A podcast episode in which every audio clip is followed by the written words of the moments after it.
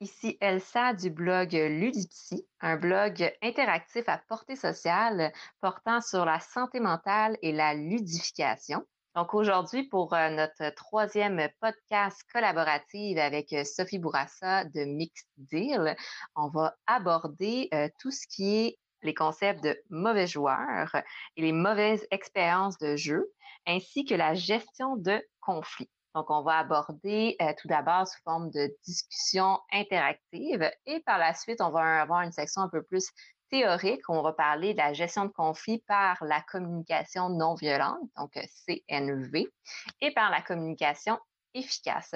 Donc, tout d'abord, on va rejoindre Sophie qui est avec nous aujourd'hui. Bonjour Sophie.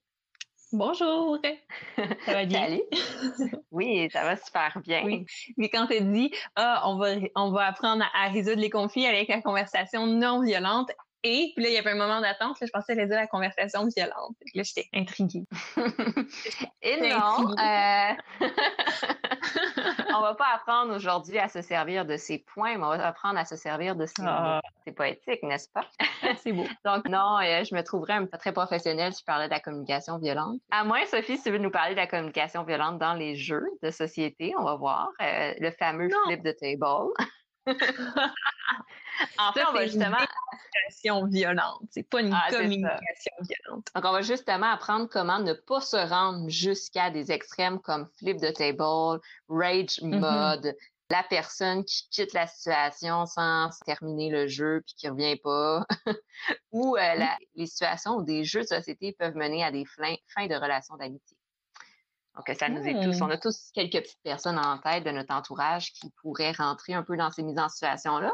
Donc, on va commencer par euh, aborder justement les différents types de mauvais joueurs. Je mets ici des guillemets.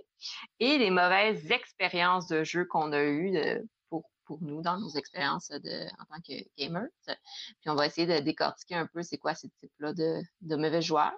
Tout en étant très humble parce que je pense qu'on a tous été au moins une fois dans sa vie un mauvais joueur. Ça dépend, ça dépend des situations, ça dépend des personnes avec qui on est, puis ça dépend de notre humeur. Fait que je pourrais aborder aussi la gestion des émotions notamment. Donc, on va aborder aujourd'hui justement les, euh, les types de mauvais joueurs, puis les mauvaises expériences de jeu notamment sous forme un peu de discussion. Donc, euh, Sophie, on pourrait commencer à voir ensemble, selon nous, c'est quoi des mauvais joueurs? Qu'est-ce que ça peut être en fait des mauvais joueurs? Mais des mauvais joueurs, faut, faut être clair, c'est pas déterminant de quelqu'un. C'est plus à, à ce moment-là, la façon d'agir était pas adaptée et a mené justement à une mauvaise partie ou à une ou à un conflit. Euh, donc, dans le fond, les mauvais joueurs, on pourrait parler de ceux, ben, il y a les classiques. Mauvais perdants, mauvais gagnants. Fait mauvais perdants, ceux qui se fâchent parce qu'ils gagnent pas euh, mauvais gagnants, euh, ceux qui sont trop contents d'avoir gagné puis qui dénigrent un peu les autres pour se remonter puis dire ah ah j'ai gagné, j'étais trop bon, toi t'as vraiment mal joué, t'as vraiment mal fait ça, moi c'est moi en tout cas là c'était vraiment bon mon jeu là puis euh... effectivement. Donc les, les, gagnants qui sont euh, tellement heureux aussi à travers on parlait communication verbale et non verbale. À travers la communication verbale c'est ça les gens qui vont dire comme ah ah je t'ai battu oui je suis trop bon. L'ego qui monte au plafond puis les gens aussi à travers leur non-verbal. Donc, il y a plusieurs gestes et expressions faciales très extrêmes qui viennent comme involontairement ou volontairement un peu rabaisser les autres. Donc, les gens qui vont mm-hmm. sauter dans les airs en criant ou euh, qui vont faire un peu des gestes de comme ah ah t'as pas réussi toi donc oui ça peut être des gens qui sont très euh, authentiques et très expressifs mais ça peut avoir quand même un impact aussi sur euh, les autres personnes oui puis moi étant une personne qui est pas mauvais perdante euh, de façon générale. J'ai, en fait, j'en ai pas mal rien à faire de gagner ou perdre le temps que j'ai un bon moment, mais des mauvais gagnants ont tendance à me transformer en mauvaise perdante. Oh, je suis en accord avec toi. j'ai, euh, des gens dans mon entourage qui sont des, des trop euh, extrêmes gagnants, disons, ou des mauvais gagnants, puis ça me fâche à mm-hmm. chaque fois. Puis je me considère pas comme quelqu'un de mauvaise perdante, mais on dirait que ça vient directement chercher un petit côté de mon ego blessé. ça le met de l'avant. Ouais. Oui, tu as eu une partie, puis là, tu es content, mais l'autre personne, il est tellement, je sais pas, ouais, ça vient de chercher. T'es comme, moi, c'est correct, là, on a compris, là, t'as gagné, c'est bon, bravo. Exactement. Puis tout de suite, on dirait que ça fait passer le côté mauvais perdant, ça le met un peu de l'avant. On parlait dans le dernier podcast des, euh, des, différents types de personnalités de joueurs. On se rend compte que parfois, il y a des types qui euh, viennent en déclencher, en activer émotionnellement d'autres. C'est un bon exemple. Sinon, dans les mauvais joueurs, c'est un peu péjoratif de dire ça comme ça, mais dans, dans les attitudes qui peuvent euh, rendre une partie un peu plus négative, si on, si on, veut. Par exemple, il y a le analysis paralysis, qui est pas tout le temps volontaire, par exemple. On en parlait un peu dans la dernière podcast.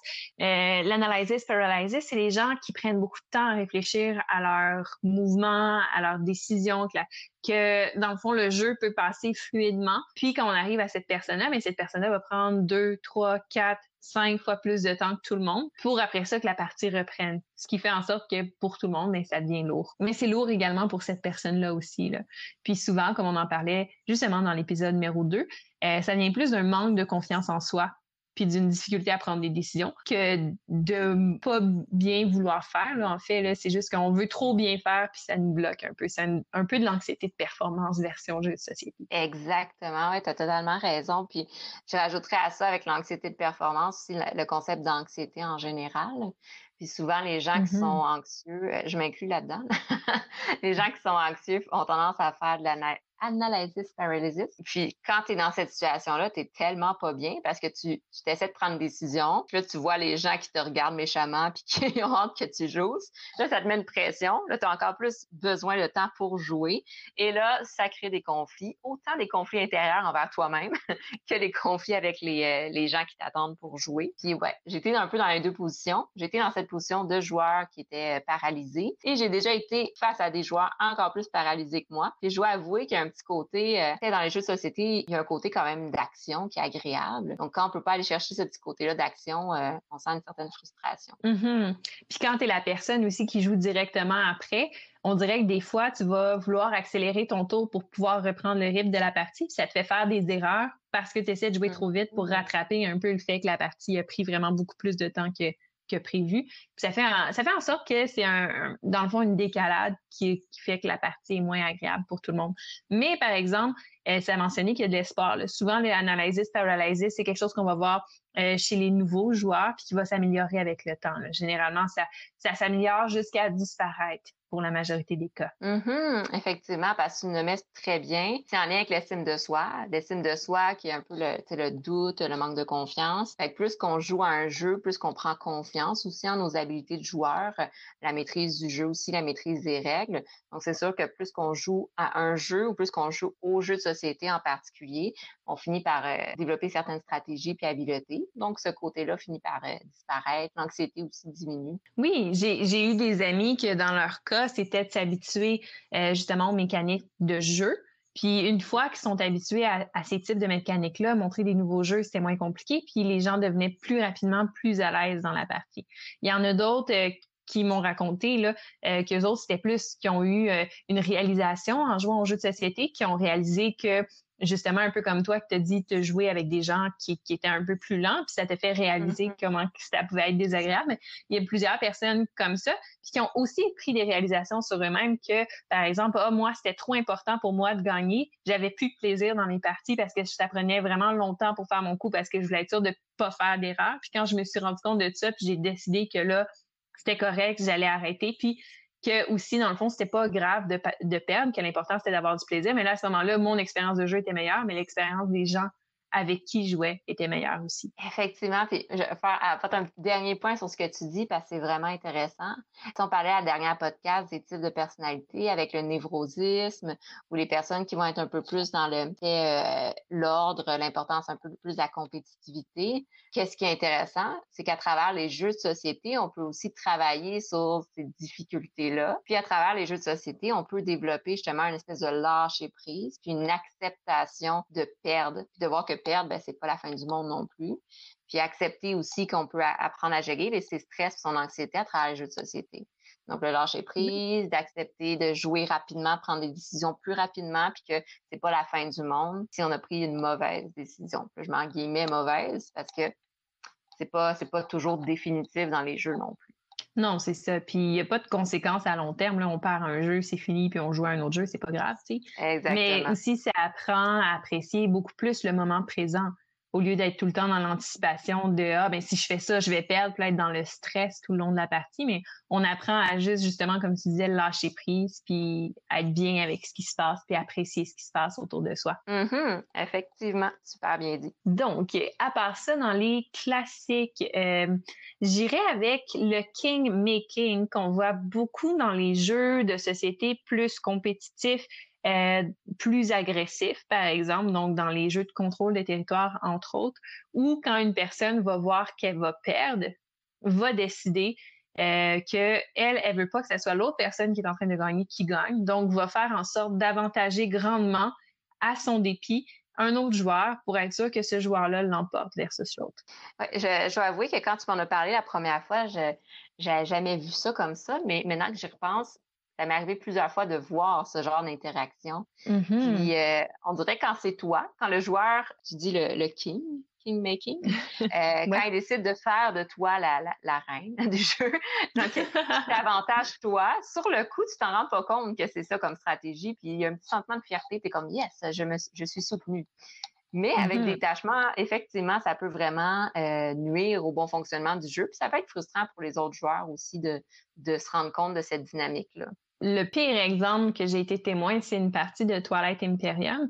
Euh, Twilight Imperium, c'est un jeu qui fonctionne en objectif puis en point de victoire. Le but, c'est le premier qui se rend à 10, ça met fin à la partie. C'est juste que le temps que tu réalises assez d'objectifs pour te rendre à 10 points de victoire, ça peut prendre de 4, 6, 8, 10, 12 heures, dépendamment du nombre de joueurs puis de la vitesse des joueurs. Donc, c'est un investissement d'une journée, on s'entend. Donc, quand ça fait 8 heures que tu joues à une partie, là, je le mets, je le mets comme ça, je sais pas à quelle vitesse ils jouaient ces gens-là, là, mais quand ça fait 6-8 heures que tu es investi dans une partie, puis que tu es sur le point de gagner, puis que là, les deux autres personnes qui gagneront pas se disent, ben moi, ça me tente pas, ben je sais que je vais perdre, mais ça me tente pas que toi, tu gagnes parce que tu m'énerves, parce que c'est à cause de toi que je vais perdre. Puis, ce que ces gens-là ont décidé, c'est qu'ils ont décidé un commun accord qui allait donner, euh, dans, dans Toilette Imperium, on peut donner des cartes qui donnent un certain avantage aux joueurs contre nous pour pouvoir faire des deals un peu. Donc, on dit, OK, mm -hmm. ben, je suis avec toi, tu m'attaques pas, mais en échange, je te donne ça qui donne un pouvoir fort contre moi ou contre les autres joueurs, qui te donne un avantage certain. Puis le plus gros avantage qu'on peut donner dans Toilette Imperium comme ça, c'est des points de victoire. On a une carte qui fournit un point de victoire. Mais ces gens-là, parce que l'autre personne était rendue à peut-être 8 et l'autre à 9, ont décidé, chacun d'un commun attaqueur, après 8 heures de jeu, de donner chacun leur carte de un point de victoire à la personne qui, qui était à 8 points, qui, ce qui le fait gagner. Oh, oh wow! J'imagine mm -hmm. la, la, la, frustration et la déception de la personne qui était à, à 9 points. Oui, c'est ça, parce que c'est correct si tu te fais battre, on s'entend, là, ça peut arriver, puis ça va, ça va sûrement donner lieu, surtout dans Toilette Imperium, à un moment épique que tu n'attendais pas venir, puis tu vas en jaser longtemps après la partie. Mais, mais c'est ça la beauté, c'est que c'est que l'autre personne va avoir fait quelque chose d'intelligent qui va l'avoir mené à te battre. T'sais. Mais te faire battre de cette façon-là après 8 heures d'investissement dans une partie juste parce que les autres personnes ont décidé d'abandonner à ce moment-là, c'est difficile à prendre. Puis comme tu l'as dit, d'autant plus, euh, plus le temps d'investissement est grand, plus que le sentiment de satisfaction à la fin est, est attendu. On s'attend à être quand même fier de, de, de gagner ou de perdre. Que oui, j'imagine la grande déception que ça a dû avoir. Dans cette situation-là. Donc ça, c'est un exemple oui. très marquant. Ça peut arriver dans des jeux plus courts aussi, mais euh, je pense que c'est un très bon exemple qui explique le, le concept. Mm -hmm. C'était pas dans une de mes parties, hein, je me considère chanceuse, mais les gens oui. qui m'ont parlé euh, s'en sont pas remis rapidement de, de, de, de ça. Puis euh, aussi, ça crée, ça crée des chicanes, puis ça crée aussi des, des fois, ça peut aller jusqu'à des dissociations de groupes de jeux, là, tout dépendamment de. Mm -hmm. Je peux comprendre dans, ce, dans cette situation-là. Tu remets un peu en question aussi l'investissement dans les prochaines parties. Est-ce que j'ai joué une partie de 8 heures avec les mêmes personnes? Peut-être pas. Mm -hmm. Oui, il y a beaucoup de ces comportements-là qui peuvent sembler anodins, mais que dans le fond, une fois que ça s'accumule de partie en partie, c'est quelque chose de répétitif. Ça fait en sorte souvent que les gens vont calculer un peu, ah, ben, je veux jouer à tel type de jeu, est-ce que je veux vraiment jouer avec cette personne-là ou pas? Puis, euh... mm -hmm. ben, en même temps, je pense que ça peut, euh, ben, c'est une forme d'adaptation, c'est intéressant. C'est aussi pour se protéger un peu de la déception. Tu sais, quand on parle de mauvais joueurs, puis c'est pour ça qu'au départ, je mettais un peu des guillemets à mauvais joueurs. C'est que on peut être un mauvais joueur en général ou on peut être un mauvais joueur dans certaines circonstances et situations. Puis parfois, ben c'est ça, il y a des mauvais joueurs de certains types de jeux. Donc, on va éviter de jouer à ce type de jeux-là avec ces personnes-là parce qu'on le sait que c'est des jeux qui vont les amener à devenir des mauvais joueurs justement dans ce qu'on a les, les, catégories un peu qu'on avait euh, trouvées ensemble. Euh, tu avais nommé tout à l'heure euh, les hypersensibles. On l'a nommé aussi un peu, mais les personnes plus, qui sont plus dans le névrosisme. au niveau des hypersensibles, c'est justement, on parlait un peu de l'anxiété, mais c'est des gens qui vont être très réactifs par rapport au jeu. Donc, ils vont vraiment laisser leurs émotions prendre le dessus, puis euh, venir euh, un peu prendre le contrôle du jeu. Donc, au lieu de jouer de manière plus stratégique, puis vraiment dans le plaisir aussi, ils vont laisser leurs émotions, que ça soit la colère, que ça soit l'aspect plus compétitif de vengeance ou que ça soit la, peur, l'anxiété. Ils vont laisser les émotions prendre le contrôle. Ça fait que dans les jeux, ça rend un aspect qui est un peu malaisant parfois quand on, on joue avec une personne qui est hyper sensible soit qu'on va faire extrêmement attention de ne pas choquer la personne, donc un peu jouer en marchant sur des œufs, ou, euh, ou au contraire, chez certaines personnes qui voient ça, on va essayer de picosser un peu la personne pour la, déclencher. Puis là, ça peut créer d'autres sortes de conflits durant les jeux. Moi, je suis un peu plus genre malaisée qui va essayer de calmer la personne. Je vois Sophie qui rit. De ton côté, Sophie, est-ce que ça t'est déjà arrivé de vivre ce genre de situation? Euh, ben, comme j'ai beaucoup de groupes de jeux, oui, ça m'est déjà arrivé avec certaines personnes de vivre ces situations-là. Euh, je dirais que ça dépend du contexte. Oui, souvent, je vais marcher sur, les, sur, des œufs, essayer de faire attention, pas provoquer la personne. C'est juste que il faut comprendre, c'est que ça affecte tout le groupe de jeu pendant tout le long de la partie et des parties subséquentes. Par exemple, tu fais une soirée de jeu parce que on n'ose pas euh, déclencher de colère chez cette personne-là. Fait que si on joue à un jeu, par exemple, de contrôle de territoire, on n'osera pas envahir ces territoires parce que là, on va avoir peur que cette personne-là se fâche. Si on joue à des jeux euh, plus compétitif, on n'osera pas attaquer cette personne-là non plus parce qu'on ne voudra pas la blesser. Toute notre partie va être super contrôlée pour être sûr que cette personne-là se sente bien. Tout le monde va être un peu inhibé, puis personne va vraiment avoir de plaisir dans le fond. Donc, c'est un peu, ça revient à dire un peu ce qu'on on discutait à la dernière podcast de, euh, dans le fond, ne pas jouer avec euh, à, certains jeux avec certains gens, qui est la façon la mm-hmm. plus facile d'éviter des conflits. Effectivement. Pour avoir dans, dans ma famille des, des, gens qui sont un peu plus euh, hypersensibles, je dirais, à, ce niveau-là, il y a certains jeux plus style compétitif où on a décidé de juste pas, pas jouer, puis on y va vraiment pour le coopératif. Puis encore là, même parfois dans le coopératif, il y a certains types de mauvais perdants qui, qui peuvent ressortir. Je pense, euh, Sophie, tu en avais nommé un peu euh, lors de la discussion dans, euh, les, jeux plus coopératifs aussi. Il peut y avoir des gens qui prennent un peu plus le lead puis qui vont essayer de s'imposer. Puis que ça aussi, ça peut nuire un peu à la dynamique de jeu puis le travail d'équipe aussi. Totalement. Mais c'est le classique des jeux coopératifs, c'est le joueur alpha. Donc, la personne qui va décider de prendre toutes les décisions de la partie, donc qui va dire aux autres joueurs comment ils devraient jouer, qu'est-ce qu'ils devraient faire à leur tour. Euh, le genre de personne qui va faire ah mais fais pas ça parce que là il se passe telle chose, donc là tu devrais plus faire ça. Donc finalement on se rend compte au fur et à mesure de la partie qu'on n'est pas vraiment des participants à cette partie-là, mais qu'on est plus des acteurs de ce que cette personne-là souhaite qu'on fasse. Donc, c'est en fait un jeu qui va se jouer à sens unique avec plusieurs personnes qui vont servir de, de pion un peu pour cette personne-là. Donc, c'est quelque chose qu'il faut faire attention parce que quand on est un joueur expérimenté, puis qu'on connaît le jeu, puis qu'on joue avec des gens qui connaissent pas bien les jeux, parce qu'on disait, les jeux coopératifs, c'est des bons jeux euh, d'introduction. Donc, quand on veut jouer avec des nouvelles personnes, des gens pas trop habitués, c'est le genre de jeu qu'on va sortir. Mais il faut faire attention quand nous, on a l'habitude, parce que même si on sait qu'est-ce qui serait le mieux ou on pense savoir qu'est-ce qui serait le mieux, le but d'un jeu coopératif, c'est de laisser les autres prendre leurs décisions. Parce que des fois, euh, en fait, ça n'a pas l'air de ça, mais finalement, eux autres, leur plan fonctionnait beaucoup mieux que ce que toi, tu aurais fait en général. Puis tu vas apprendre d'autres façons de jouer à ce jeu-là, d'autres stratégies qui peuvent tout à fait convenir à la partie. Oui, effectivement. C'est vraiment intéressant parce que tu l'as bien nommé. Dans les jeux euh, coopératifs, c'est en fait c'est la relation euh, d'égal à égal. Donc euh, tout le monde est théoriquement au même niveau. Puis s'il y a une personne qui a plus d'expérience, ben, soit qu'elle va partager ses expériences, ou elle va se mettre idéalement au même niveau que les autres joueurs pour avoir une belle expérience global. Là, j'amène un petit concept théorique ici, mais c'est un peu la différence entre un leader qui va être autoritaire puis un leader démocratique.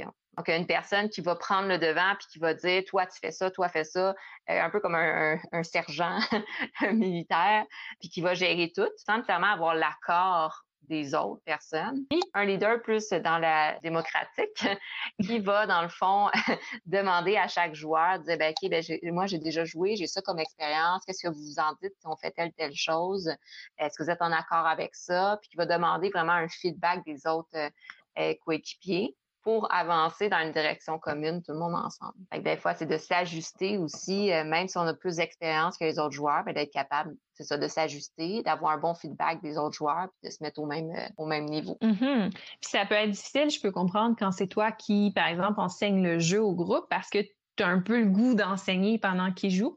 Euh, moi, l'approche que je vais préconiser, c'est plus de, de m'assurer que la personne a une vue d'ensemble. Je vais pas lui dire les décisions qu'elle peut prendre, mais s'il y a des points importants qu'il faut qu'elle remarque, là, je vais le pointer.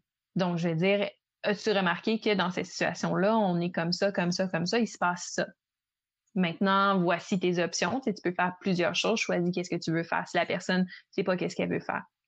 Mais je trouve que ce qui est aussi très, très, très important quand c'est nous, justement, qui prend cette position-là, un peu de lead dans ces jeux-là, parce qu'on l'enseigne, euh, c'est de s'assurer que tout le monde ressort à part égale. Parce que oui, il va y avoir des mauvais joueurs dans le sens de ceux qui vont jouer dans des jeux coop et qui vont essayer de diriger tout le monde, mais il y a aussi les mauvais joueurs dans le sens de ceux qui vont jouer à des jeux coop puis ils vont s'effacer pour laisser tout le monde jouer.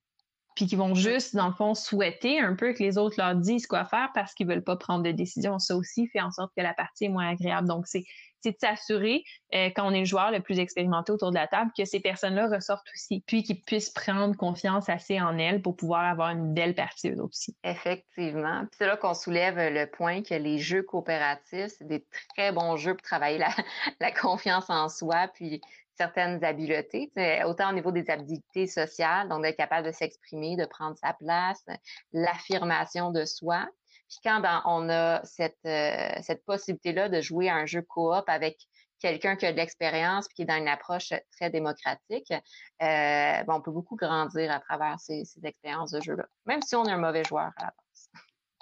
Oui, puis euh, pendant qu'on parle justement des gens qui vont montrer des jeux, il y a des mauvais joueurs de ce côté-là aussi, parce que j'ai connu des personnes qui enseignent des jeux, mais qui vont volontairement mettre certaines règles qui peuvent ah. avantager au début de la partie, qui vont omettre de dire ces détails-là pour être sûr d'avoir cet avantage-là pour le jeu. Puis, justement, qu'à la fin de la partie, ils vont faire plusieurs points de plus que les autres personnes. Ils vont faire, ah ouais, c'est vrai, je t'avais pas dit ça, mais tu peux faire ça comme ça. Puis moi, je l'ai fait tout le long de la partie. Donc voilà, j'ai 20 points de plus que toi. Et voilà, c'était le jeu. Ah. Eh, je, je, pense que ça m'est jamais arrivé en tout cas, je, pense et j'espère, ça m'est jamais arrivé volontairement qu'une personne fasse ça, mais je comprends que ça pourrait être vraiment euh, frustrant de se rendre compte que euh, on nous a mal euh, montré les règles, puis qu'à la fin, tu n'as pas cette satisfaction-là d'avoir bien gagné parce que tu n'avais pas toute l'information. oui. Effectivement. tu sais, un, exemple que j'ai, c'est que c'est quelqu'un qui me racontait ça, mais c'est un exemple banal. Mais c'est quelqu'un qui jouait beaucoup à Catan. Puis quand il expliquait le jeu aux gens, il, omettait de dire que, par exemple, le 6 et le 8, c'est ceux qui ressortent les plus souvent. Donc, euh, généralement, quand tu vas choisir où tu vas aller placer tes choses, tu t'arranges pour t'en aller là.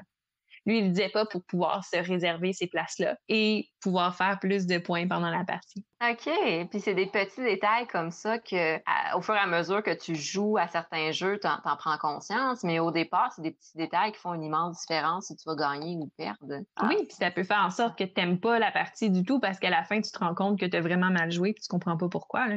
Mm-hmm. Effectivement. Ah, là, c'est bien mm-hmm. dommage dans ces, euh, ces mauvais euh, perdants, gagnants ici qui, euh, qui vont omettre certaines informations de jeu. J'espère que, qu'il n'y en a pas trop qui vont enseigner des jeux de cette manière-là. Mais bon, ça arrive. S'ils veulent avoir des joueurs avec qui jouer, j'imagine que non, ça arrive pas trop souvent. Effectivement, ils vont apprendre de leurs expériences. Dans, dans un style, dans ce style-là aussi, un peu dans le style vraiment de joueur, il y a, on avait nommé tout à l'heure les joueurs euh, super compétitifs qui vont essayer un peu de contourner les règles de certaines manières en, en, en essayant de reprendre leur tour. Tu l'avais nommé très bien tout à l'heure, mais justement, qui vont essayer de dire, ah oh, non, mais je, je voulais pas jouer ça de telle manière, est-ce que je peux le reprendre? Donc, jouer un peu sur la sympathie, l'empathie des, autres. Ils vont tellement essayer de gagner. Donc, s'ils vont, euh, s'ils font la moindre erreur, tout de suite, ils vont essayer de se reprendre, même si c'est trop tard, en fait. Oui, mais ça peut aussi être des gens euh, qui ont de l'anxiété aussi, puis, euh, puis dans le fond, qui veulent jouer leur tour, puis là, ils veulent pas justement tomber dans l'analysis paralysis. Ils jouent leur tour, puis là, rendu deux, tours plus tard, ils sont comme Ah, mais non, mais là, euh, j'aurais pas dû faire ça, je peux-tu reprendre mon tour? Puis au début, t'es comme Ah, ouais, tu connais pas le jeu, c'est correct, c'est correct. Mais quand ça fait la quinzième fois dans une partie, mais ça alourdit le jeu pour tout le monde, puis ça influence aussi comment l'autre personne aurait voulu jouer son tour en conséquence. Puis là, ça, ça chamboule tout le monde, tu sais. Effectivement. Puis euh, si j'approfondis un peu par rapport à l'anxiété, c'est ce qu'on appellerait un comportement sécurisant. Donc, dans le fond, de faire ça, puis d'encourager le joueur à, éviter d'affronter l'anxiété en le sécurisant, c'est mauvais. je vais l'expliquer dans une prochaine podcast, mais euh, on déconseille ça. Donc, euh, on essaie d'apprendre aux joueurs qui font ça à accepter qu'ils ont fait une erreur, que c'est correct, puis que dans le fond, ils sont capables soit de se rattraper ou ça dérange pas, la prochaine fois, ils vont s'améliorer. On essaie de pas trop les encourager à rejouer quand il est trop tard puis à dévier des règles. Comme Sophie a dit, ça nuit beaucoup à l'ambiance de jeu puis ça nuit au, à l'expérience de jeu en général aussi. Oui, tu sais, je veux dire, c'est correct des fois de reprendre ton tour. Là. Il, y a, des, des, fois où tu fais une erreur majeure qui va t'empêcher complètement de faire des points dans une partie. je peux me prendre en exemple la dernière fois que j'ai joué à Anacron qui est un jeu que j'aime vraiment beaucoup.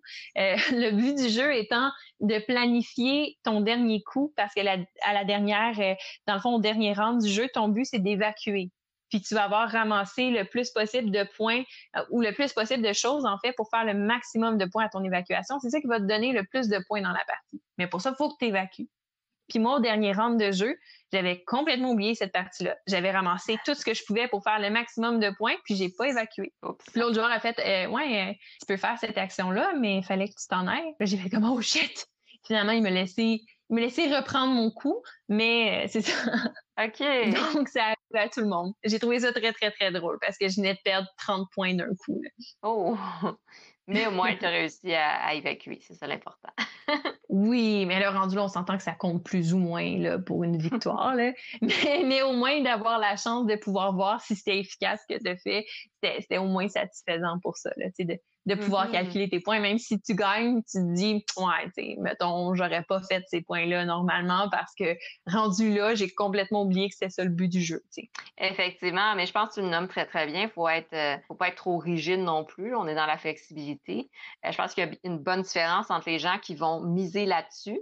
Donc, ils vont miser sur le fait que les autres vont les laisser reprendre pour jouer puis, euh, les gens qui oublient, c'est super humain d'oublier des choses dans un jeu, surtout dans un jeu plus complexe, il y a tellement de règles qu'à un moment donné, c'est normal d'oublier certains détails. Puis moi, je m'inclus mm-hmm. là-dedans. On parlait aussi euh, justement des gens qui enseignaient mal les règles, mais il y a aussi l'autre côté de la médaille. Des gens qui reçoivent euh, mal les règles de leur... Pas qui reçoivent mal, mais je m'explique. Quand on est dans un groupe de jeu, par exemple, quand on a un gros roulement de jeux dans notre maison, comme certaines personnes qui vont en avoir fréquemment des nouveaux et des gros jeux, ben à ce moment-là, on, a une petite tradition d'essayer les jeux avec tout le temps le même groupe de jeux, puis euh, de les tester de cette façon-là. Mais quand le livre de règles fait 40 pages, puis qu'il y a plusieurs petits détails, puis que tu expliques le jeu, ça se peut que tu expliques un détail, puis que la personne ne l'a pas retenu parce que dans 40 minutes d'explication, on retient pas 100% de ce qu'on dit à l'oral. Puis aussi, ça se peut que toi, en expliquant, tu aies omis un petit détail, pas volontairement, mais parce qu'il y en a tellement que celui-là, tu t'en souvenais plus. Euh, mais là, rendu en plein milieu de la partie, qu'un des joueurs qui voulait absolument gagner un nouveau jeu que vous essayez tout le monde ensemble, pas nerfs, puis dit ben à ce moment-là, moi j'aurais pas joué comme ça, fait que là ça aurait changé toute la partie, fait que là finalement mais là mon tour il sert à rien puis qu'il soit fâché, euh, ça peut nuire à l'ambiance du groupe. Mm-hmm. Donc il y a les euh, si je reviens un peu avec euh, encore une fois les formes de communication, dans les mauvais joueurs, il y a ceux qui vont être dans la communication non verbale, donc ils vont mal jouer, et il y a ceux que ça va être au niveau verbal, donc ils vont être un peu plus dans la critique, le chiolage, un peu plus l'attitude négative. euh, comme tu as nommé. Puis j'inclus aussi là-dedans euh, ceux que j'ai, les mauvais joueurs que j'ai catégorisés de, de, de, chialeux. Donc, qui vont justement euh, constamment chialer. Donc, critiquer, juger les jeux qu'on leur suggère. Puis que même quand on choisit un jeu puis sont d'accord avec ce jeu-là, vont se mettre aussi à chialer puis à trouver des, des choses négatives sur le jeu t'as nommé un peu des, exemples, mais tu sais, oh, j'aurais pas fait ça de telle manière, oh, j'aurais pas, ah, avoir su, j'aurais pas fait ça, ah, ben là, non, mais je me souviens plus de ça, fait que ça, ah, ils sont bien plates, c'est pas comme ça. Bon, effectivement, ça, ça peut euh, nuire à l'ambiance de jeu. C'est souvent difficile aussi de raisonner avec une personne comme ça. Il y a un peu un lâcher-prise à faire. On pourrait avoir le meilleur jeu au monde, critique toute confondue, puis il y aurait quand même une chose négative dans ce jeu. Oui, puis un peu l'attitude à adopter, euh, surtout quand on essaie des nouveaux jeux ou qu'on joue à des jeux que ça fait longtemps qu'on n'a pas joué. Quand on a une grosse collection de jeux, mais euh, les, livres de règles de 40 pages, on se souvient des règles, mais des fois, il y a des petits détails qu'on oublie. Dans le fond, nous, avec notre groupe de jeux, je, ne dis pas qu'on est parfait, mais ce qu'on adopte comme technique souvent, c'est quand on commence à jouer à un nouveau jeu, puis là, on se rend compte en plein milieu de la partie, ah, finalement, c'est pas de même qu'on aurait dû faire, c'est comme ça, tu sais. Mais là, on, se regarde, on fait, ben, on a tout joué comme ça depuis le début. Fait que là, on va le savoir pour la prochaine partie. Mais là, comme on a joué toutes de cette façon-là, donc on est toutes égales dans notre ignorance de la chose, on continue comme mm-hmm. ça, puis c'est pas plus grave que ça, tu sais. Effectivement. Donc, une approche un peu plus compréhensive, c'est de se dire, ben, c'est pas grave, c'est correct. C'est vraiment miser sur le mm-hmm. fun plus que, ben, plus que le reste. C'est ça, mais le fun et la découverte, c'est tout le temps le fun d'essayer un nouveau jeu. Puis je pense que ça prend un peu d'ouverture d'esprit à ce niveau-là aussi. Totalement d'accord avec toi. Parlant d'ouverture d'esprit, parce qu'on je fais des liens un peu à travers les catégories qu'on avait nommées, mais il y a des gens qui sont pas vraiment ouverts d'esprit. Dans ce sens, qui vont pas vouloir découvrir des nouveaux jeux. C'est des joueurs, se considèrent comme joueurs, mais c'est des joueurs très sélectifs. Donc, ils ont leur propre catégorie de jeux, euh, puis qui sont pas très ouverts à essayer des nouveaux jeux. Puis quand dans une, une gang de joueurs, par exemple, qui veulent essayer des nouveaux jeux, ils vont soit refuser ou s'exclure, ce qui mine un peu l'ambiance. Euh, c'est les mauvais joueurs qu'on va nommer, dans le fond, euh, ceux qui sont un peu plus rigides. Donc, ils, vont, veulent toujours jouer au même jeu, qui vont apporter leur jeu, puis c'est ces jeux-là qu'on joue, puis si on joue pas à ces jeux-là, ils jouent pas. Mm-hmm. Euh, il y a des gens que je peux comprendre, parce que, tu sais, il y en a certains, comme moi, vu que je lis beaucoup de règles de jeu, je suis tout le temps d'accord pour, pour essayer des nouveaux jeux. Euh, sauf que je suis quelqu'un qui, qui, a beaucoup plus de facilité à jouer un jeu si j'ai lu les règles que si quelqu'un me l'explique. Je sais pas si c'est parce que je suis plus visuel peut-être qu'auditif. Quand quelqu'un m'explique un jeu, j'ai de la misère à peut-être saisir un peu tout le, jeu. Puis j'ai de la misère un peu, euh, comme c'est moi qui, qui, qui est la préposée à la lecture de règles dans mon groupe de jeux, même pour les jeux qui m'appartiennent pas. Euh, comme je suis habituée d'avoir tous les détails du jeu à 100% avant de me lancer dans un jeu, on dirait que j'ai de la misère à ce que quelqu'un me résume les règles, puis qu'au fur et à mesure de la partie, on m'apporte des précisions sur des points. On dirait que je voudrais tout savoir. Je, me fâche pas pendant le jeu euh, parce que oh je savais pas ce détail-là, j'aurais pas joué de même. C'est pas mon genre. C'est juste que on dirait que j'ai un peu moins de plaisir dans ces parties-là parce que justement je me sens pas peut-être en contrôle ou de de de, de moi-même, pas des autres, mais en contrôle de la situation et de mes décisions pour le jeu. OK. Tu vois, je trouve ça vraiment intéressant. De mon côté, je suis euh, totalement le contraire de toi, dans ce sens que pour moi, même quand j'ai un jeu, euh, peut-être un petit côté dépendant ici, là, mais même quand j'ai un jeu, c'est pas moi qui va lire les règles parce que je lis, puis euh, ça, ça part. Fait que quand quelqu'un me l'explique verbalement, exemple toi, Sophie, quand tu m'expliques des jeux, là, j'arrive à intégrer, je me le visualise dans ma tête, euh, d'apprendre aussi en jouant, mais de lire des, des règles, je m'ennuie. Donc, donc euh, j'arrive pas vraiment à faire une bonne intégration. Fait que ici, quand je j'aime ça beaucoup découvrir des jeux, mais à travers les, les gens, puis à travers les, les joueurs qui m'expliquent. Fait que je peux comprendre effectivement ton point pour toi. J'aime ça, comprendre les règles, les intégrer, les partager ben c'est sûr que tu aimes ça euh, jouer au jeu puis prendre le temps de le maîtriser, puis notamment dans ta propre collection de jeux aussi prendre le temps de jouer plusieurs fois au jeu pour les, maîtriser. Oui, puis aussi je pense que quand tu as l'habitude d'expliquer les règles, euh, d'expliquer comment jouer à plusieurs joueurs, je pense que tu fais une structure des règles dans ta tête, une, structure de comment enseigner un jeu euh, qui, fait du sens pour toi. je pense que quand une personne essaie de t'expliquer un jeu, mais qui n'a pas la même structure que la tienne, tu es un peu déboussolé, tu as de la misère à suivre où il veut s'en aller. Mm Effectivement. Peut-être que ça vient avec la maturité et l'expérience. Je vais devoir prendre plus d'expérience. Sinon, euh, dans les mauvais joueurs qu'on a nommés euh, tantôt, j'essaie de réfléchir à, ce qui reste. Ah oui, on, a parlé du king-making, mais il y a aussi euh, l'autre côté, là, un peu. tantôt, je disais, je parlais de, de des, des yens, là, mais c'est pas ça que je veux dire, mais quand, quand des joueurs dans un, dans un jeu, par exemple, de contrôle des territoires qui va durer longtemps, au début de la partie, c'est pas tout le monde qui commence égal. Souvent, il y en a qui ont des faiblesses. Euh, puis ce qui est bien, mais ce qui est pas nécessairement, euh, c'est pas nécessairement attendu, mais ce qui est socialement acceptable, si on, veut, dans un jeu comme ça, c'est en début de partie, on va pas s'acharner sur quelqu'un en particulier. on va essayer tout le monde de grandir puis de laisser les autres grandir pour qu'on puisse justement pouvoir euh, après ça mieux s'affronter. Euh, mais certains joueurs, puis c'est en même temps, ça peut être correct. Je peux comprendre que le jeu peut amener à ça. Mais quand tous les joueurs se mettent ensemble pour éliminer un seul joueur, mais ce joueur-là devient complètement euh, incompétent à pouvoir se remettre de ces attaques-là. Puis finalement, la partie pour lui prend fin au début de la partie, ce qui veut dire que si, par exemple, il joue un jeu de deux heures, si tout le monde se met contre lui, puis l'attaque, puis détruit à peu près toutes ses réserves, bien, cette personne-là n'aura pas de capacité de se remettre de ça pour le restant de la partie non seulement c'est un peu insultant, ça vient un peu de chercher quand ça t'arrive, mais aussi euh, ça rend la partie un peu plus plate pour toi. Effectivement, puis ça peut faire des combinaisons vraiment dangereuses, notamment si la personne qui est visée est une personne un peu plus dans le névrosisme ou une personne un peu plus sensible. Euh, euh, de mon côté, j'ai quand même expérimenté ça dans des parties, peut-être plus tu avais un terme, tu me le diras tout à l'heure, mais euh, exemple, les, jeux de style Avalon, Loup-garou, ou est-ce qu'il y a un peu comme la personnification, puis un peu de, de un côté un peu plus détective. Donc, euh, quand les joueurs se mettent contre toi, puis là, t'es la petite fille, t'es pas un loup-garou, puis là, ils t'accusent d'être le loup-garou, puis tout le monde s'acharne sur, sur, toi, puis là, t'es comme non, puis tu finis par mourir, mais toujours un petit peu de déception, hein, d'être attaqué comme ça. Oui, c'est sûr que c'est un peu le, but de ces jeux-là, les jeux à identité cachée. Je pense que là où euh, la limite se franchit puis ça devient désagréable, c'est quand les gens justement que, que, l'argumentation devient plus personnelle, que en fait ça dépasse euh, la base du jeu puis que ça devient plus euh, justement dans le personnel. Ça devient notre mission de, de, détruire cette personne-là. Puis là, l'autre personne se sent juste attaquée. Puis là, quand on monte tout le monde contre cette personne-là, effectivement, c'est des jeux où c'est un peu dangereux. Parce que quand on est, euh, quand on est la, la, victime de toutes ces personnes-là, ben effectivement, ça peut être désagréable pour nous. C'est ça. Ça rend, ça rend le jeu, on part du, du plaisir à une petite remise en question existentielle sur nos relations d'amitié.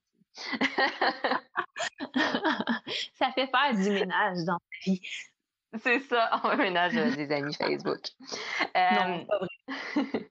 dans le dans le même style un peu euh, qui sème la, la zizanie, justement, tu, tu nommais tout à l'heure euh, quand on discutait les, les, joueurs qui sèment le chaos, qui vont semer la zizanie dans les, euh, les, les jeux, que ce soit jeux coop ou jeux plus de stratégie ou c'est des joueurs qui vont faire exprès pour euh, ne pas suivre les règles ou qui vont faire exprès de semer le chaos et le doute.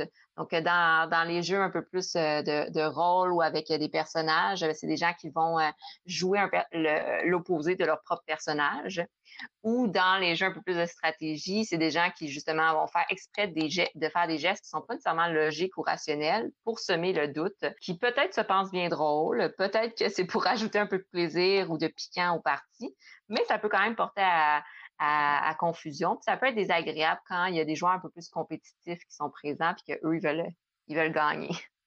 Oui, comme par exemple dans un jeu à identité cachée, euh, si on pense par exemple à, Who Goes There ou Dead of Winter ou Nemesis, euh, quand la personne se met à agir comme euh, un des ennemis, mais que c'en est pas un, juste pour que les gens sachent pas trop sur quel pied danser, c'est un peu plate pour les coéquipiers qui étaient dans son équipe puis qui voulaient compter sur cette personne-là, mais qui, quand tu te rends compte à la fin de la partie qu'elle a agi tout le long de la partie comme si justement c'était pas n'était pas dans la bonne équipe, ça, peut être un peu frustrant. Effectivement, ça m'est déjà arrivé. Je parlais dans la dernière podcast de, Secret Hitler, qui est un jeu qui peut quand même semer le, chaos aussi. Puis euh, au final, tu veux que ton équipe gagne. puis quand tu as un joueur qui fait exprès de semer le chaos, puis qui, mélange un peu les cartes et les concepts, ça peut être difficile parce que tu essaies de gagner, puis tu sens qu'il y a quelque chose qui fonctionne pas dans le jeu, tu essaies du mieux possible. Puis finalement, ça se déroule pas comme tu t'attends. Bon, ça vient jouer un peu sur le côté euh, plus euh, humour et léger des gens. Une fois, ça peut être drôle, mais quand c'est à répétition, ben, ça vient un peu, euh, ça peut engendrer un peu de frustration, effectivement. Les, les jeux comme ça, euh, ben pas comme ça, mais dans les jeux en général, aussi un autre type de joueur qui peut, ou un autre type de, de, de choses qui peut être désagréable à faire, euh, c'est par exemple de décider pendant la partie, ah, moi je vais perdre, donc à partir de maintenant, je ne fais plus aucun effort pour le jeu, donc j'y vais aléatoirement si je joue. Il y a certaines personnes qui vont décider d'abandonner la partie en plein milieu parce qu'ils vont perdre, ce qui fait en sorte que tout le monde doit arrêter la partie. J'imagine que effectivement, tu n'es pas obligé de jouer pendant deux heures si le jeu ne te plaît pas, puis je pense que là, ça va de la compréhension de tout le monde. Quand il reste 15 minutes au jeu, par exemple, tu es capable de faire un petit effort. si, tu t'es rendu jusque-là. Euh, il y a d'autres personnes qui vont s'arranger pour que le jeu finisse prématurément. Euh, par exemple, dans certains jeux où il y a une certaine façon d'accélérer le timer du jeu, ils vont s'arranger pour faire ça. Ils vont plus du tout parier sur leur partie ou sur leur, dans le fond, c'est ça, sur, comment ils performent. Tout ce qu'ils vont souhaiter faire, c'est accélérer le jeu pour que ça finisse le plus vite possible, ce qui va encore une fois affecter la partie de tout le monde. Euh, puis c'est ça, ou des personnes qui vont se mettre à juste chialer et être négatifs jusqu'à la fin de la partie, puis justement, plus faire d'efforts euh, ou un peu saboter sa partie parce que ça lui plaît pas. Mm-hmm, effectivement, les chialeurs, saboteurs ou ceux qui vont euh, faire volontairement des erreurs pour que le jeu, se termine de manière prématurée. Ça peut rendre les choses désagréables quand il y a d'autres joueurs qui sont vraiment impliqués dans, dans le concept puis dans le jeu. Peut-être, à moins que Sophie, tu autre chose à dire, j'aurais comme deux mentions d'honneur dans les catégories de mauvais joueurs à, nommer pour finir. Euh, T'avais-tu d'autres, une autre catégorie à nommer?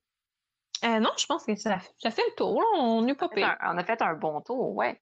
Donc, dans les deux catégories euh, spéciales de, mauvais joueurs, on a les joueurs non-joueurs. Alors, de nos jours, euh, on, peut voir ça notamment dans les jeux un peu plus familiales, peut-être avec les, adolescents, les jeunes enfants, ou on voit ça aussi avec les adultes de nos jours dans les parties, les jeux un peu plus sociaux.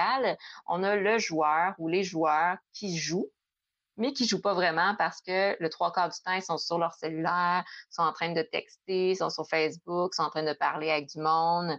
Euh, donc, c'est le joueur qui, est, comme un peu euh, à moitié absent du jeu, qui va pas vraiment s'investir complètement dans le jeu ou qu'on voit qu'il veut jouer, mais pas vraiment, qu'il n'a pas tant de plaisir. Euh, donc, c'est le joueur euh, non-joueur qui peut rendre les parties un peu euh, désagréables ou juste dans le fond que ben, tu sens qu'il n'est pas vraiment impliqué et qu'il n'a pas de plaisir. Ça peut nuire un peu à l'ambiance. Et le dernier, non le moindre, c'est les joueurs qui ne font pas attention au jeu. Donc ça, c'est euh, le joueur qui euh, amène son sac de chips. Euh, Chez Cheetos. Les, Cheetos, c'est voilà, le sac de Cheetos, puis qui prend les, Doritos. Les Doritos. C'est le joueur qui échappe sa bière ou son verre de Coca-Cola. qui met le joueur. verre d'eau froide qui soigne sur la table à côté des cartes. Ah, c'est ça. C'est euh, le joueur qui euh, gratte le coin de la carte en réfléchissant. Euh, c'est le joueur qui emprunte le cartes dans tes mains. Exactement. Donc, le fameux joueur, tout genre confondu, le fameux joueur qui ne fait pas attention au jeu et tu l'observes en train de plier ta carte et tu ne sais pas comment réagir pour pas l'offusquer. Et tu essaies subtilement de dire que les cartes euh, sont importantes et c'est ça. Ah, ça peut créer des petits conflits. C'est le seul type de joueur, ça, que je ne tolère pas. ça, c'est... Oh! Je, n'essaierai pas de, de, ne pas créer de conflit avec cette personne. OK. À toi, tu dis mon précieux. Ben, je pense qu'il y a un certain respect à avoir euh, sur, sur les, les, les choses d'autrui. Euh, je veux dire, je fais attention à mes choses. Je m'attends, ça peut arriver des accidents, puis ça sera pas moi qui va crier après la personne ou vraiment se fâcher si ça arrive. Mais si tu fais pas attention, par exemple, ça va venir me chercher. Je suis le genre de personne à sliver mes cartes de jeu, des jeux que j'aime pour être sûr que justement ils restent en santé, puis que les gens les tâchent pas ou quoi que ce soit. Puis je pense que ça vient aussi certaines fois avec le montant que tu vas investir pour tes jeux ou avec la rareté de tes jeux. Quand tu as des jeux Kickstarter euh, qui coûtent beaucoup plus cher qu'un jeu normal, puis qu'il y a une rareté dans le sens que tu pourras pas te le reprocurer si la personne te le brise, je trouve pas ça acceptable de jouer avec des gens qui ne feront pas attention je veux dire, euh, je te demande pas de porter des gants blancs euh, pour manipuler mes chances puis tout ça, mhm. mais juste d'avoir une certaine notion de respect. Euh, d'ailleurs, les gaming tables pour ça ou les tops de gaming tables, ça va être un des sujets qu'on va avoir dans les prochains mois. On croise les doigts. Ben ça, ça peut aider à gérer certains conflits comme ça. Effectivement. Puis parfois même d'établir gentiment, mais une certaine structure dans les soirées de jeu. C'est exemple de dire, ben, pas de consommation pendant qu'on joue, les chips, on les mange après, d'expliquer un peu. Euh. Ouais, c'est difficile, par exemple, parce que quand tu joues beaucoup au jeu, puis que tu, tu fais une soirée de jeu, les gens vont avoir faim, les gens vont avoir soif. Euh, moi, je vais viser sur des sur, sur des solutions autres que de déposer les breuvages sur la table, mais proches de toi. Euh, mm-hmm. Ça, ça va être ma priorité. Euh, je vais viser à ce que ce qu'on va manger, ça soit pas des choses qui tâchent, par exemple des chips nature à place d'être des Cheetos, euh, des mm-hmm. pretzels, c'est vraiment numéro un pour jouer à des jeux parce que ça salit pas. Euh, des jeux tellement bon. Mm-hmm. Des jeux à la limite. Fait que de chercher des choses qui ne salissent pas. Je pense que c'est raisonnable au début de la partie de dire, euh, tu sais, by the way, tu fais, fais juste attention à mes cartes. Puis je pense tu as juste besoin de dire ça, je pense, de façon légère. Les gens, généralement, ils ont assez de respect pour faire attention. sais. Si ça s'il arrive un accident encore là, c'est pas la fin du monde. Il y a personne qui va mourir, même si ton jeu il valait très très cher puis qu'il y en a plus de copies. Là, une carte mouillée, c'est quand même utilisable. Mais on va essayer que ça soit pas quelque chose, ça soit pas par, par mégarde ou parce qu'on a décidé qu'on allait être insouciant et pas faire attention. Exactement. Exactement. Donc, on voit un peu ce qui ressort beaucoup de, la podcast euh, sur les, euh, les, mauvais joueurs ou les mauvaises expériences de jeu, c'est que, euh, comme on a nommé tout à l'heure, il y a différents types de joueurs, mais il y a aussi différentes circonstances, situations, puis différents jeux qui peuvent nous amener à être un mauvais gagnant ou un mauvais perdant. Par contre, ce qui est important, c'est de voir qu'il y a quand même des solutions qui peuvent être mises en place pour éviter la majorité des conflits, puis pour euh, réparer un peu les conflits lorsqu'il y en a qui sont euh, déclenchés. Justement, peut-être pour euh, enchaîner un peu, je vais prendre un petit moment pour vous parler de certaines solutions pour la gestion de conflits en général, mais qui se présente bien aussi dans les euh, situations de jeu. Parce que, comme Sophie l'a nommé tout à l'heure, parfois on a un groupe de joueurs, parfois on se retrouve dans certains, euh, dans certains euh, pubs, dans certains cafés pour jouer, puis on finit par créer un réseau de joueurs, puis on finit par jouer avec parfois les mêmes personnes. Puis si on garde euh, un petit conflit sur le cœur, euh, ben ça peut finir par grandir, grandir, grandir. Puis à un moment donné, ça se transforme en gros conflit, puis c'est ce qu'on veut pas qu'il arrive. Donc ici, l'important, euh, c'est de communiquer, dont la communication CNV, communication non violente et la communication efficace euh, que je voulais un peu vous montrer qui peut être mis en pratique euh, quand on sent qu'il y a un conflit avec un ou d'autres joueurs puis qu'on veut y mettre fin pour éventuellement continuer à jouer et avoir du plaisir. Donc ici, au niveau un peu plus théorique, la communication non violente ou la CNV, Qu'est-ce que c'est? Dans le fond, c'est un processus de communication qui a d'abord été euh, élaboré par euh, Marshall Rosenberg, qui, dans le fond, lui, a voulu, euh, c'est à peu près dans les années 70 qu'il a créé ce, ce concept-là. Puis, c'est dans une approche vraiment centrée sur la personne, qui est une communication très basée sur l'empathie. L'empathie ici, qui est la compréhension de ce que l'autre personne ressent, la compréhension de ses besoins. Et à travers cette compréhension-là, on peut arriver à être sur la même longueur d'onde avec euh, la personne. Donc, euh, euh, Marshall Rosenberg, lui, ce qui a créé la communication non violente est basé aussi sur l'approche centrée sur la personne de Carl Rogers, qui est beaucoup utilisée en psychologie. Donc, vraiment, qu'on veut ressortir de la communication non violente, c'est quatre principales étapes. Ces quatre principales étapes-là, tout d'abord, ça va être qu'à travers la communication, on veut arriver à identifier c'est quoi euh, les faits. Donc, au lieu de se baser tout d'abord sur ses émotions, exemple, ben, en ce moment, je suis frustrée, on veut arriver à nommer c'est quoi les faits. Les faits, ça veut dire on se détache de nos émotions, on essaie d'observer objectivement la situation. Donc, les faits, c'est par exemple que euh, telle personne a semblé avoir triché dans telle situation.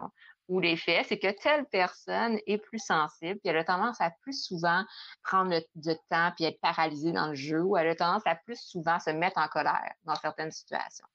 Donc, on identifie la situation, on nomme les faits. Ça, ça se fait soit par écrit ou dans sa tête. Deuxième étape, c'est qu'on arrive à nommer c'est quoi ces émotions dans la situation. Donc, les émotions, ça va être de dire, OK, là, dans cette situation-là, comment je me sens? Le fait que cette personne-là, par exemple, ait triché ou qu'elle a tendance à tricher, ça me fait sentir comment? Ben, je me sens, euh, je sens l'injustice, je me sens comme en colère, je me sens frustrée, je me sens triste, je me sens déçue par cette personne-là, ce joueur-là. Donc, on prend un temps d'identifier c'est quoi ces émotions, d'en faire une liste. Troisièmement, c'est quoi les besoins par rapport à cette situation-là? Donc, les besoins, c'est qu'est-ce qu'on aurait de besoin pour que la situation aille mieux? Si on nomme, par exemple, qu'on ressent de l'injustice, un besoin dans la situation, ça serait qu'il y ait un sentiment de justice. Donc, on rétablit sa justice. Si on sent qu'il y a un manque de respect parce qu'un joueur a tendance à justement s'acharner contre nous, on arrive à identifier, je me sens pas respecté par ce joueur-là. Donc, mon besoin, c'est d'arriver à me sentir respecté si on sent qu'un joueur est un peu trop dans euh, l'analysis paralysis, euh, puis qu'il prend son temps, puis qu'on on commence à être impatient, ben on peut dire ok, ben, je ressens mon besoin ici, c'est que les choses aillent un peu plus vite. J'ai besoin de retrouver un rythme. Donc, on identifie nos besoins. Puis nos besoins, justement, c'est d'arriver à dire qu'est-ce qui fonctionne pas dans la situation, puis qu'est-ce qui m'engendre les émotions que je ressens. Quatrièmement, c'est d'arriver à nommer un peu c'est quoi ses attentes. Donc, dans telle situation, je me sens comme ça, je me sens comme ça pour telle, euh, raison, à cause que mes besoins ne sont pas comblés. Maintenant, un peu, c'est quoi mes attentes? Qu'est-ce que je souhaite qu'il soit mis en place, soit par moi et par l'autre personne, pour faire en sorte que les prochaines fois que je joue avec cette personne-là, ça aille beaucoup mieux? Donc là, ici, les attentes, c'est pas juste envers l'autre. On veut vraiment une approche collaborative et empathique. Donc, on essaie vraiment de faire un brainstorming de toutes les idées possibles qu'on pourrait avoir. OK, ben j'en parle avec la personne. OK, ben pour l'aider euh, à exemple pas tricher, ben j'y fais un petit signe quand je me rends compte qu'il triche. OK, ben pour l'aider à gérer sa colère, ben on fait des techniques de respiration quand on joue, on met de la musique. OK, pour aider cette personne-là avec son anxiété, euh, ben, je pourrais, exemple, m'assurer avec la personne que si jamais il se sent anxieux, ben, je fais un, signe où, on en parle, où on joue juste pas à des jeux qui sont anxiogènes avec cette personne-là. Donc, ça, c'est les quatre étapes. Donc, euh, observer les faits, les émotions, sentiments, les besoins et les attentes ou euh, les, les demandes. Maintenant, comment est-ce qu'on met ça en pratique? On met ça en pratique avec ce qu'on appelle la communication efficace. Donc, la communication efficace, encore là, c'est quatre points. Vous allez voir, c'est très similaire.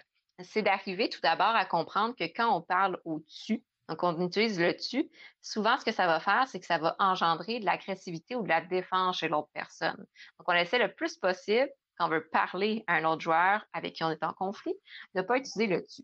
Donc, on commence pas sa phrase en disant quelque chose du genre tu m'énerves quand tu fais telle chose, tu n'arrêtes pas de tricher, tu n'es pas capable de jouer correctement. Donc ça, si on dit ça, la personne va tout de suite se braquer, se mettre en mode défense ou elle va se sentir attaquée puis elle va réattaquer à son tour. Donc le truc ici, premier point de la communication efficace, c'est de parler au jeu. On va parler au jeu, on va commencer par nommer comment on se sent dans la situation. Je me sens pas à l'aise quand quand il y a des joueurs qui vont mal jouer. Je me sens un peu irritée quand ça prend beaucoup de temps avant de jouer. Je me sens pas très bien quand il y a des crises de colère durant le jeu ou quand, il y a de l'agressivité pendant qu'on joue. Donc, on vient nommer, extrapoler un peu le, comportement. On vient subtilement le nommer, on, nomme surtout le je et on nomme notre émotion. Je me sens comme ça. Deuxièmement, on vient cerner spécifiquement la situation Ici, on cerne spécifiquement la situation. Encore une fois, c'est l'intention de ne pas utiliser le tu et en attendant pas. Donc, euh, je me sens quand? j'ai un peu nommé tout à l'heure, mais je me sens pas à l'aise quand il y a des gens qui jouent pas correctement ou qui ne suivent pas les règles. Pour dire ici, je me sens pas à l'aise quand tu triches. Donc, je me sens pas à l'aise quand? Par la suite, le pourquoi. Donc, je me sens pas à l'aise quand il y a des joueurs qui suivent pas les règles parce que je ressens qu'il y a de l'injustice. Je sens que c'est pas autant satisfaisant de jouer parce que c'est important pour moi de pas euh, de pas tricher. On vient nommer le pourquoi, on vient expliquer pour être vraiment dans l'empathie puis la compréhension ici. Et le quatrième point, on vient nommer c'est quoi nos attentes et nos besoins dans la situation. Donc, je me sens pas à l'aise quand il y a une situation où les joueurs ne suivent pas les règles parce que pour moi, c'est important de suivre les règles, de pas tricher. J'aimerais ça que la prochaine fois qu'on joue, on fasse attention, chacun de nos côtés, à respecter les règles puis à pas avoir de comportement de tricherie. Ou je me sens pas à l'aise quand il y a des situations où ce que les joueurs prennent vraiment beaucoup de temps parce que j'ai l'impression qu'on prend beaucoup de temps à jouer puis que je perds un peu mon tour, mes idées, ou je me sens pressée de jouer, un peu comme Sophie a nommé tout à l'heure. Je me sens pressée de comme rattraper le temps qu'on a perdu. J'aimerais ça qu'on on, s'assure que les tours soient rapides. Ou j'aimerais ça qu'on chronomètre le temps de jeu, par exemple. Donc, on vient ici communiquer vraiment en allant chercher l'empathie de l'autre personne au lieu d'attaquer la personne, puis de faire développer le côté défensif qui mène à ce qu'on appelle une escalade et à un conflit. Si on veut bien finir la communication efficace, la cinquième étape qu'on oublie souvent, c'est l'étape de la rétroaction. L'étape de la rétroaction, ça veut dire qu'on vient refléter à l'autre personne, on vient en fait lui demander si elle a bien compris. Puis, on peut même lui demander de répéter dans ses mots qu'est-ce qu'elle a compris de la situation. Donc, on peut dire quelque chose du genre, euh, ben toi, qu'est-ce que tu en penses? Qu'est-ce que tu penses de ça? As-tu des solutions à suggérer? Est-ce que tu as bien compris ce que je viens de dire? Donc, on va explorer ici un peu les, deux situations. Quand on n'utilise pas la communication efficace, ça peut ressembler à quelque chose du genre, ben, tu m'énerves vraiment quand tu triches. Euh, T'arrêtes pas de tricher, c'est vraiment gossant. Euh, arrête de tricher parce que j'en ai vraiment marre. Par exemple. Ce qui peut amener à ce que la personne réagisse mal puis te dise comme, ben, écoute, je triche pas ou genre, je m'en fous, je vais continuer à faire ce que je veux. de l'autre côté, dans la communication efficace puis empathique, on vient de dire quelque chose du genre, mais je me sens pas vraiment à l'aise dans une situation où les gens respectent pas les règlements. Euh, je trouve ça injuste. J'aimerais ça qu'on arrive à s'assurer que personne triche puis qu'on suive tout le monde les règlements. Qu'est-ce que tu en penses? Et là, bien sûr, oui, la personne peut toujours nous dire, ben, je m'en fous. ça ne me dérange pas de tricher, je vais continuer à tricher. Par contre, là, ici, ça vient de notre responsabilité de dire, ben, est-ce que je suis en accord avec ça? Est-ce que je veux respecter ça? Ou non, je me sens pas respectée. Puis là, on est convaincu que la personne n'est pas très bien intentionnée, puis on peut juste décider de mettre fin euh, au jeu avec cette personne. Donc, au final, l'idéal, c'est que la personne en vienne à faire une réflexion de son côté, puis vienne à dire, ah, ben oui, effectivement, peut-être j'ai tendance à tricher par exemple, ou ah oui, j'ai tendance à être pas mal anxieuse, puis à, paralyser, puis à prendre beaucoup de temps. Moi aussi, je me sens pas bien, je me sens pas très à l'aise là-dedans. As-tu des suggestions à me, suggérer? Qu'est-ce qu'on pourrait faire pour que ça aille mieux? Et là, ensemble, on collabore, on brainstorm sur des solutions, on essaye de les mettre en place. C'était la communication efficace. Donc, de parler au je, de nommer comment je me sens, quand, dans telle situation, pourquoi, parce que mes besoins, nommer ses attentes, ou y aller sous forme de brainstorming de solutions, puis faire une rétroaction avec la personne pour s'assurer que ce soit collaboratif, puis que ça soit pas une accusation dans un sens, pour pas en venir dans un conflit et une escalade de conflit, parce que c'est désagréable, puis on veut le moins possible des situations de ce genre. Sur ce, Sophie, est-ce que tu aurais quelque chose à ajouter sur autant les mauvais joueurs, les mauvaises expériences de jeu ou la communication non violente et efficace? Euh, non, en fait, je, dirais merci parce que c'était vraiment intéressant. Je pense que ça donne des bons outils, euh, non seulement dans le jeu, mais partout dans la vie. Effectivement. On extrapole mm-hmm. à, toute la communication sociale. Oui. Ben oui. Puis peut-être juste euh, revenir sur ce qu'on disait au début et un peu dans la vidéo, pas dans la vidéo, dans dans la podcast, que dans le fond, c'est pas oui, on dit mauvais joueur parce que c'est plus facile de dire ça comme ça, mais c'est des comportements, en fait, qui affectent la partie. Puis c'est pas parce qu'on a de temps en temps un comportement euh, de la sorte que dans le fond, on est forcément un mauvais joueur. Je pense que en fait, tout le monde, comme Elsa le disait si bien au début de la vidéo, euh, tout le monde mm-hmm. est, un mauvais joueur parce que parce qu'on n'a pas toutes des bonnes journées, on n'a pas toutes des certains jeux qui ne fonctionnent pas pour nous, puis on apprend au fur et à mesure. Effectivement, je suis totalement en accord avec toi, puis je suis bien contente de finir la podcast avec cette magnifique pensée-là. Donc, euh, c'est nos comportements, c'est pas nécessairement que nous sommes un mauvais joueur, puis on a tous parfois des comportements qui font en sorte qu'on est euh, parfois un mauvais joueur. Parfait. Donc, euh, on va, on va terminer là-dessus. Puis, euh, dans le fond, je vous invite encore une fois à vous abonner à la chaîne Mix Deal de Sophie Bourassa ou de venir visiter le blog de Ludipsy ou la page Facebook de Ludipsy. À tout moment, vous pouvez communiquer avec, euh, avec nous, chacun de notre côté. Vous pouvez communiquer avec Ludipsy à ludipsy20 à commercialgmail.com si vous voulez nous laisser des commentaires ou nous donner des, euh, des conseils, des suggestions de jeux, par exemple. Ça fait toujours plaisir de communiquer avec vous. Donc, euh, sur ce, je souhaiter une bonne journée, après-midi, soirée